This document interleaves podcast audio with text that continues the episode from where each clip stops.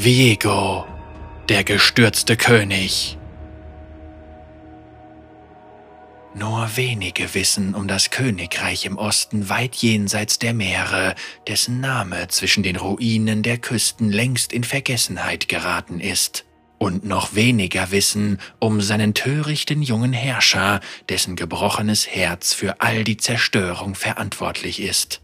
Sein Name war und ist Viego, und dieser Mann stellt für uns alle eine große Bedrohung dar. Viego war der zweitgeborene Sohn in einer Dynastie von Königen und sollte den Thron niemals besteigen. Stattdessen führte er ein luxuriöses Leben, das ihn selbstgefällig und egoistisch werden ließ.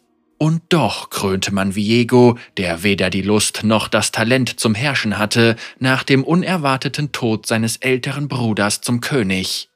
Allerdings zeigte er wenig Interesse an seinem neuen Amt, bis er eine arme Näherin namens Isolde traf. Ihre Schönheit überwältigte ihn dermaßen, dass er um ihre Hand anhielt, und so heiratete einer der mächtigsten Herrscher seiner Zeit ein Mädchen aus ärmlichen Verhältnissen. Ihre Beziehung war äußerst romantisch und Viego, der zuvor kaum Interesse an anderen Menschen gezeigt hatte, widmete ihr sein Leben. Die beiden waren unzertrennlich. Er unternahm nur selten etwas ohne Isolde und überschüttete seine Königin mit Geschenken.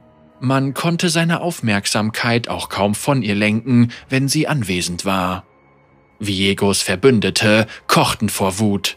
Da sie ihn nicht zum Herrschen bewegen konnten und die Nation unter seiner fragwürdigen Führung immer schwächer wurde, schmiedeten einige im Geheimen ein Komplott, um die Herrschaft des neuen Königs im Keim zu ersticken. Die Feinde der Nation erkannten hingegen die Gelegenheit zuzuschlagen. Die Weipern setzten sich schlängelnd in Bewegung. Und so erreichte Viego eines Tages der vergiftete Dolch eines Meuchelmörders. Doch der König wurde geflissentlich beschützt und die Klinge verfehlte ihr Ziel. Stattdessen streifte sie Isolde. Das Gift zeigte schnell Wirkung und Isolde fiel in eine schreckliche Starre, während Viego verzweifelt zusehen musste, wie sich der Zustand seiner Gattin stetig verschlechterte.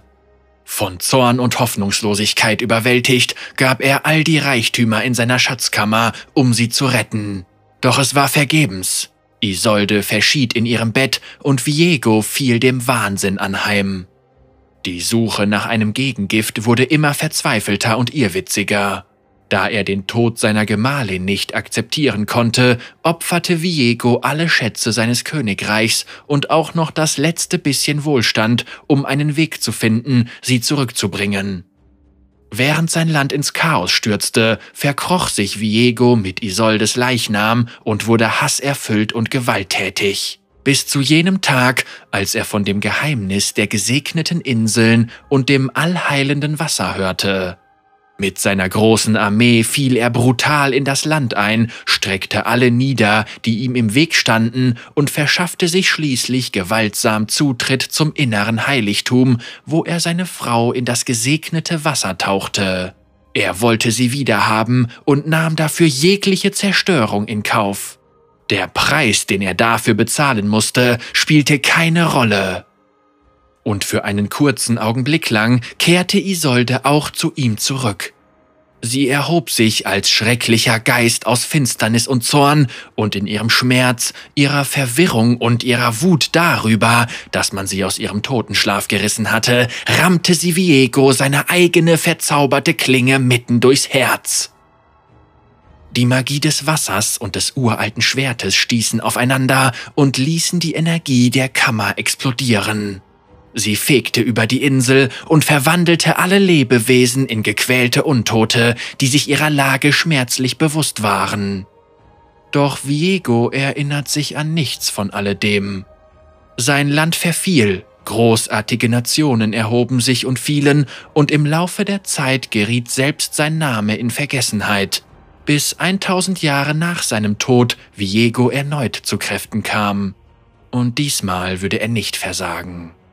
Viegos Geist ist wie zu seinen Lebzeiten besessen von einer bedingungslosen, gestörten Liebe, die seine Taten, sein Verlangen und seine Grausamkeit antreibt.